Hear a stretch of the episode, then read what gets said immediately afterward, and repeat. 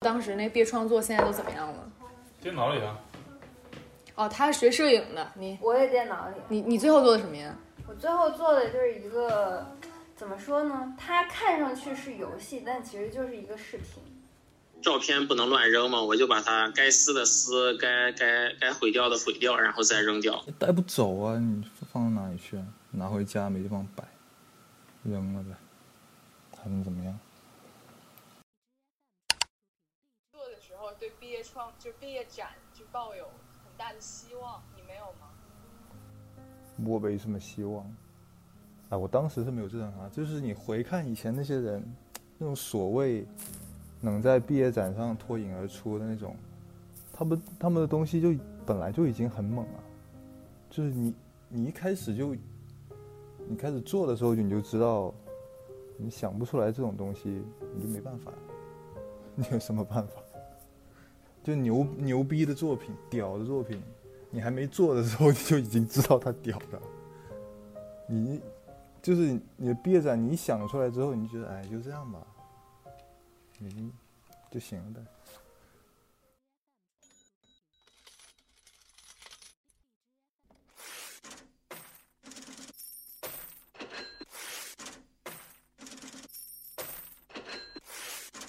展中外的艺术学基，央美资深混圈大姐大，我们致力于圈内圈外浑水摸鱼。为你揭秘艺术圈的种种怪象。欢迎光临，这里是像什么？像。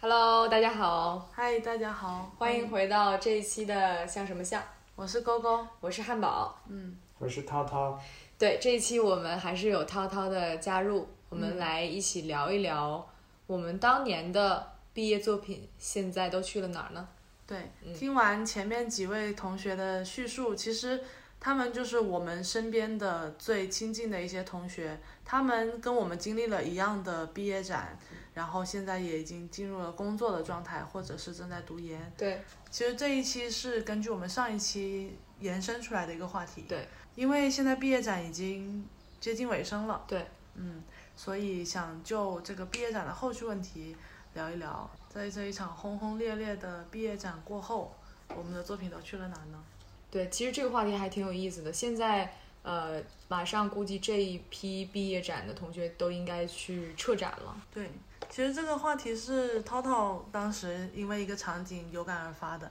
来跟我们分享一下当时你的感受吧。嗯，当时我们去参观嘛，就发现那个在雕塑系的楼道里面，看见了研究生毕业展的同学的呃一个作品，就是有一堆红色的毛毛，嗯，散落在像垃圾一样散落在那个 雕塑系的楼道里面，嗯嗯，所以就触景触景生情嘛，就觉得，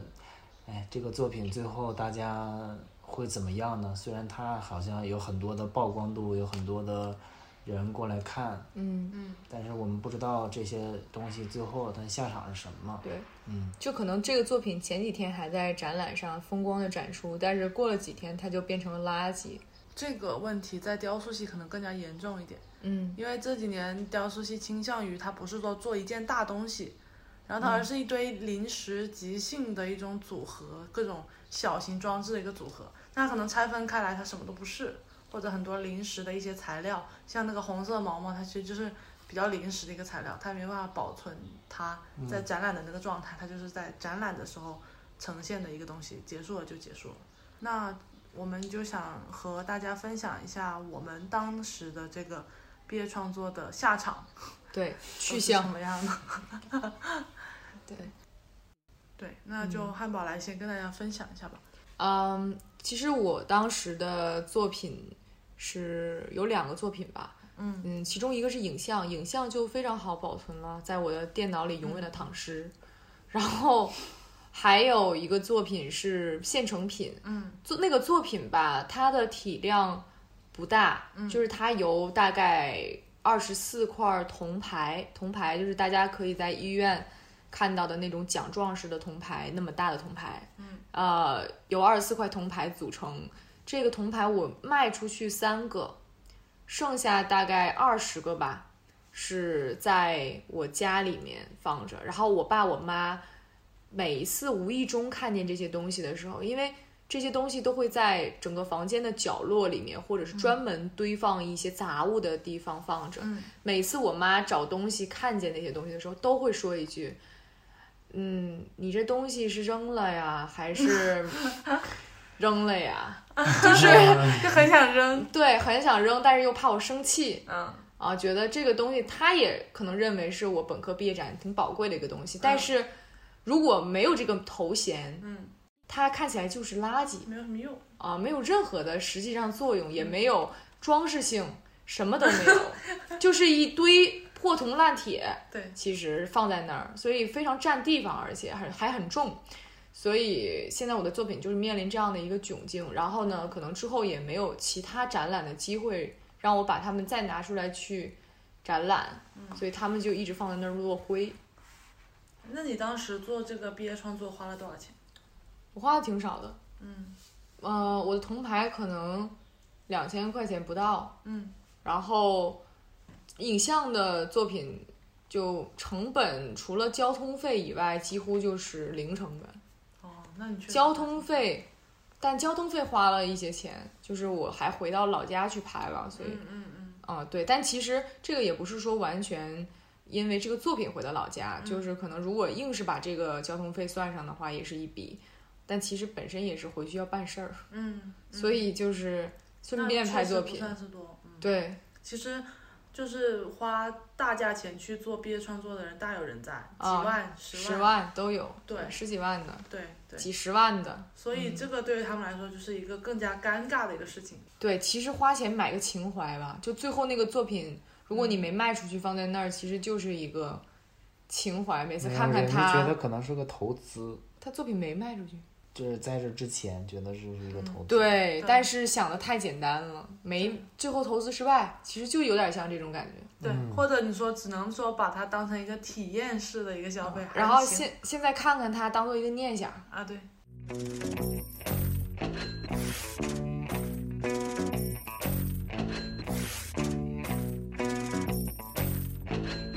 那嗯淘淘，你的作品现在怎么样了？我的作品，我的毕业创作是我做了一堆可以待选的作品，最后在这一堆里面挑出来几样儿，搬到最后的地方去展。但是结局是， 就是挑剩下的那一堆，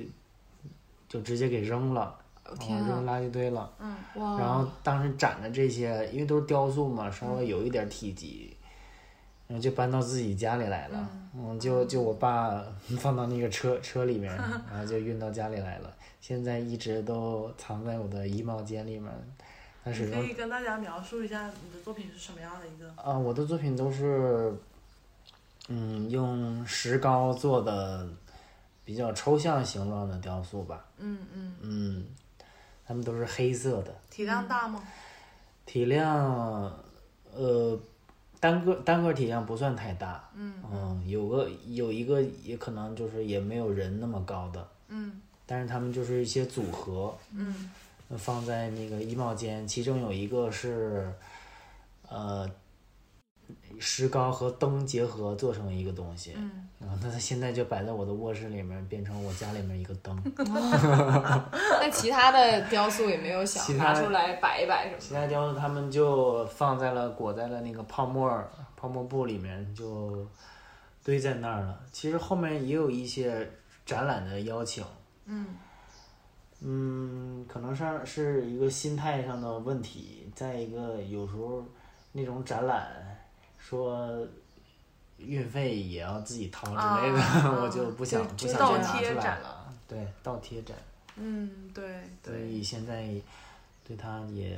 就是也不想看见，因为我现在也看不见。嗯。的，眼不见心为净。对，嗯其实这个就有点像是你投资了一笔之后，你还会有后续的各种投资，你才能把这个东西有可能推出去。就比如说，我已经砸了十万块钱做这个作品了，那我现在有一个机会展，我展不展？那我再出一个运费吧，让他再大见钱到都多一花些了，小钱还差吗？对就被就绑住这种感了。觉。是你，你需要考虑这个，这你的作品产生了什么样的反应？嗯，如果它是一个好像很积极的反应，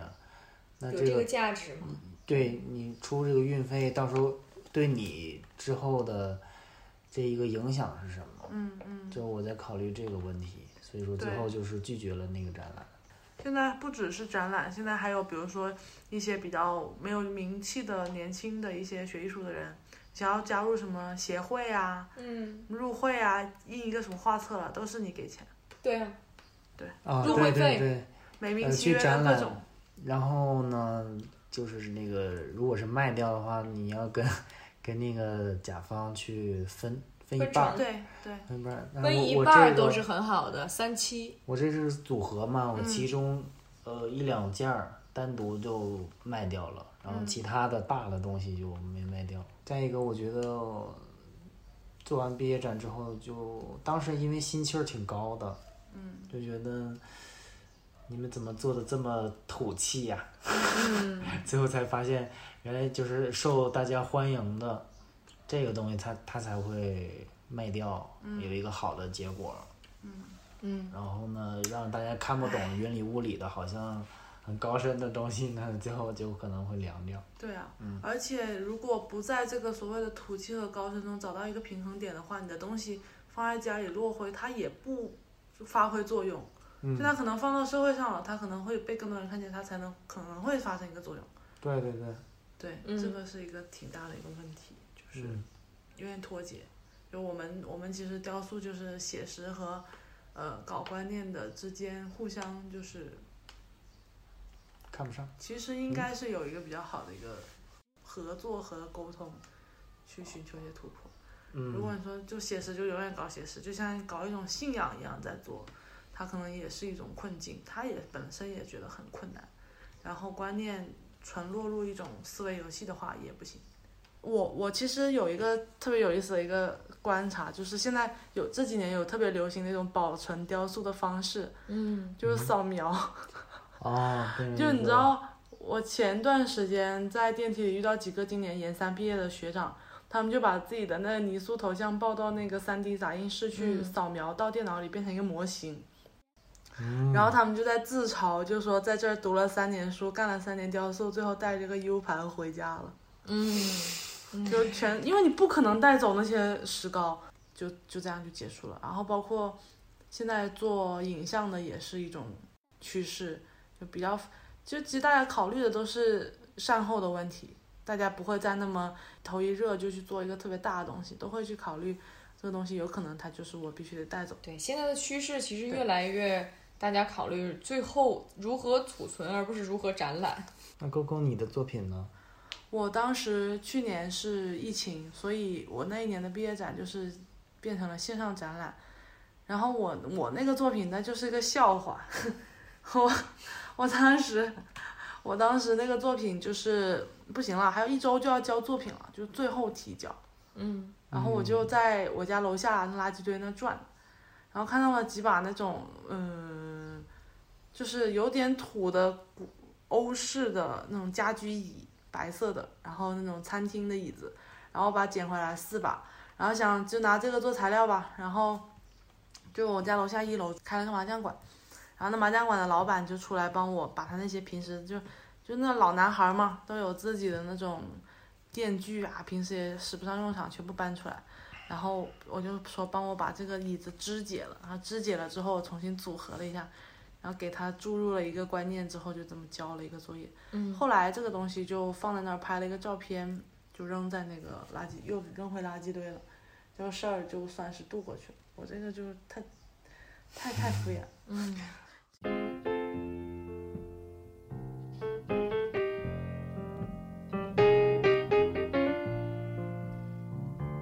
你觉得这一届，比如说八百个学生，嗯嗯，那最后这个作品都会怎么样呢？其实我觉得有几个大方向吧，嗯可能有一部分同学他是最好的就是卖了，嗯，然后呢，还有的像我们一样，放在家里，放在储藏间儿里面、衣帽间里面，嗯还有呢就是扔了。嗯然后变成数字化了，3 D 打印这种形式3 D 的一个 U 盘带回家，嗯然后还有的就是一直能展览的这个作品，它一直能够循环的在展览。嗯他比如说有很多展览都看好他这个作品，就是他嗯能带着自己这个作品能参加别的其他的展览，这个也算把这个作品用起来的嗯一种方法。嗯，可能嗯也没有、你说那样是极少数的，是吗？嗯，一直在一直要在用这个毕业创作去展览，嗯哦，也不是说一直，最起码他展了几回，他也没白做。我是觉得哦，就是他展了几回之后，他就出名了，之后嗯他就可以再做新的作品，也有人看。就是他利用毕业创作打出了自己的一片天地，这个意思。我觉得他们有个共性，就是他们的作品其实是有一种视觉语言，就是纯视觉上的语言，跟嗯观念没有什么关系。就是我用什么材料，这个材料引发了一些人的兴趣，嗯然后比如说我现在需要做一个什么什么雕塑，你能不能用你的这个语言来套我的这个想想做的雕塑？明白。比如说，我有一个学长，他呃在毕业展上的一系列的线描类的志怪，就是他画一些志怪，嗯啊、用的手法呢是线描，嗯国画的手法吧，嗯然后去画的。嗯，虽然说毕业展的这个作品并不是说卖了多少多少多少钱，嗯但是他用这个毕业展作品开启了他之后的一个艺术的道路。对那他之后做的作品呢，可能是延续这个东西，对，嗯，做一系列的，这已经形成了他一个个人风格和个人语言。直到现在，他所有的作品其实是从那个时候开始对，就一直延续，一直做到做的更多，然后做的更找到更多可以做的点，但是自己的风格是保持这样的。对，嗯就是为什么我我我现在在看一些我觉得比较可能比较成功的一些呃毕业创作的案例，它就是它可能在毕业创作的时候并不是那么的完整，然后比如说有一些作品它偏叙事，然后偏自己的私人感情的那种作品，嗯虽然你单看这个作品很好，但是如果你不是一个大咖，你的故事别人并不感兴趣的情况下，你的语言又没有什么新的突破和一种视觉冲击力，那你这个可能就是无法生长的东西。对，嗯对你刚才说那个情况，就是他在毕业作品中得到一个正向的反馈，对这个反馈可以让他一直做下去。对，它可以延续它这个风格，而不是说我做了一个失败的实验之后，我可能得转向。就有一些作品特别完整，特别精美，就是小技巧用的特别好，嗯然后叙事也叙事的特别完整，嗯，但是它没有什么新意。嗯，就是大家看见他觉得，哎，一看觉得，哎，画的挺好的，对，但是可能你看了一圈展览之后，你不记得这个作品但是了。不需要。虽然说你用资本去推自己的作品，很多美院学生会嗤之以鼻，但是你没没有人看得到你的作品，你就没有可能。就像我们前一段时间看了这个毕业展，嗯，我们在上一期里聊到了，就可能我们最后记住的就是那两样作品，然后大部分的作品对可能我们过目之后，我们就再也想不起来啊，对还有一个这个作品呢，对就是。呃，在形，不管是你在形式上和观念上，只要你能被别人记住，真的对有意思的作品，最后都会能延续下来。对，嗯，其实我觉得童坤那个作品也是一个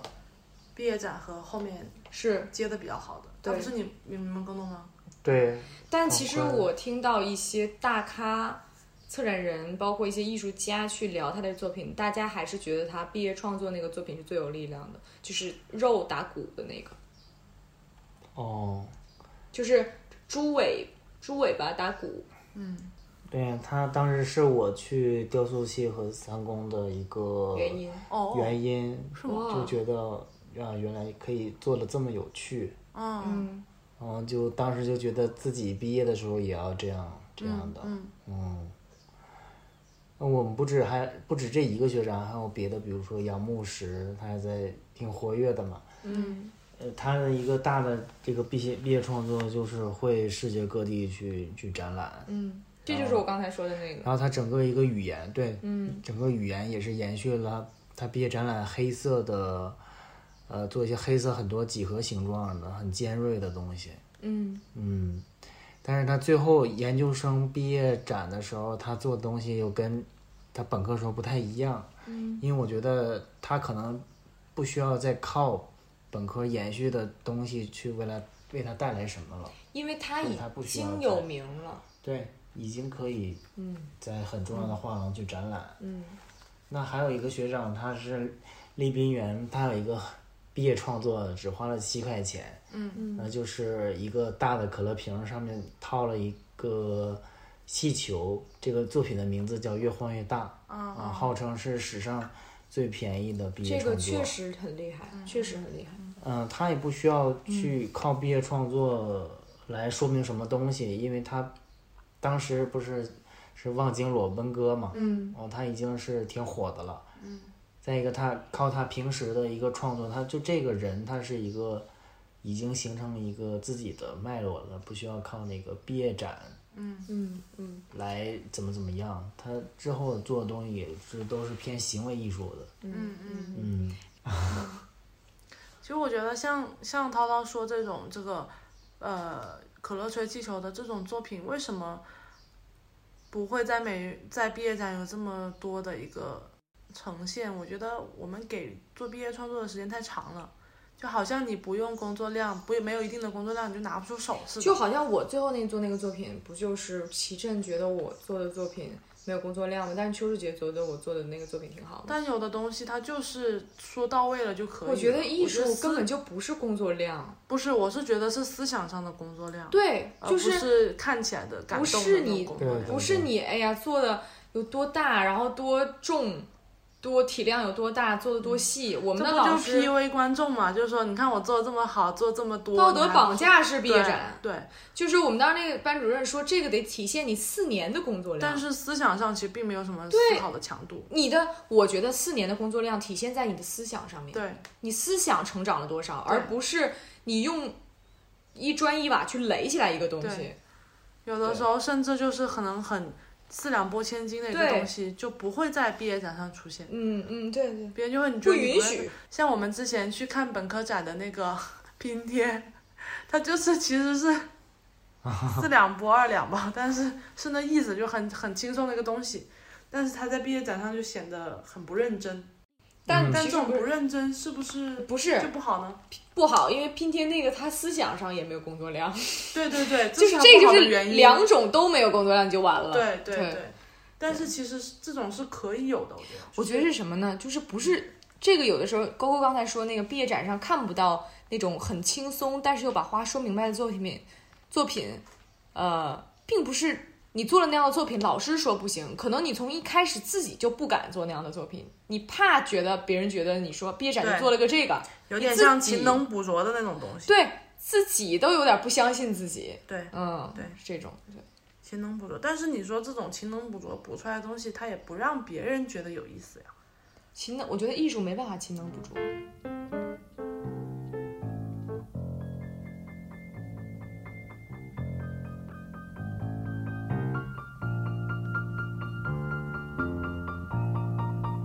就是说，你说你说像陈昭成那个，他这个做的小了，其实也是一样的，因为他这个就不是主打工作量的一个事儿。对，但但是他做就得必须小得做了这么大，做的小了，其实我觉得会在视觉上没有冲击力。他这么想的，对，比如就他那个，就是说，只是打个比方，但有一些东西它就不是必须得，就有的是为了做大而做大，就你这个观念不行，那你就做大吧。就比如说咱们看到，哎，就比如说咱们上次讲的那个女生的那个很精密的那个仪器，嗯她做的就不大，对，对吧？就是没有必要什么东西都做大，嗯嗯，对，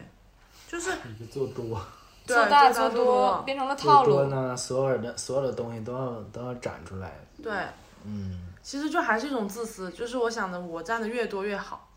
嗯，就是所以愚蠢的自就是信上像上次我们讨论那个，每个人都做的很多，到时候整体观感上就会都会变差。，对，嗯，互相对消解。对，互相吃掉。嗯，对，每个人都想比别人大声，比别人比别人要亮，比别人要，嗯用错方向了，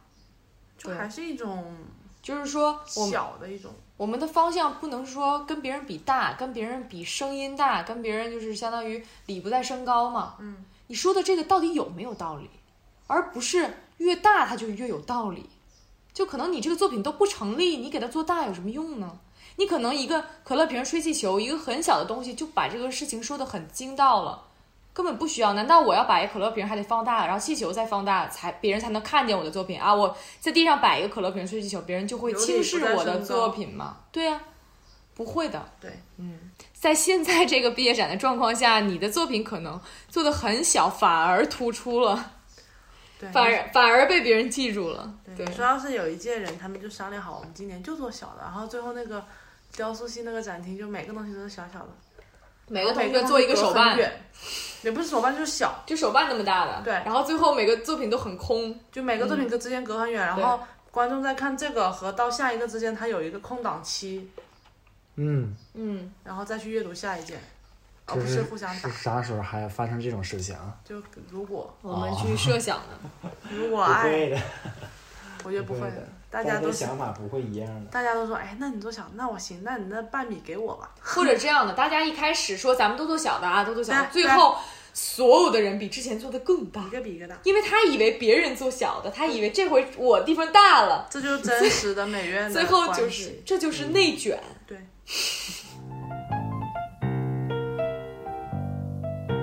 其实是我，其实我觉得，在我看来吧，本身美院有这么这么多的去培养这些艺术家，本身就是一个荒谬的事情。嗯，而且毕业展它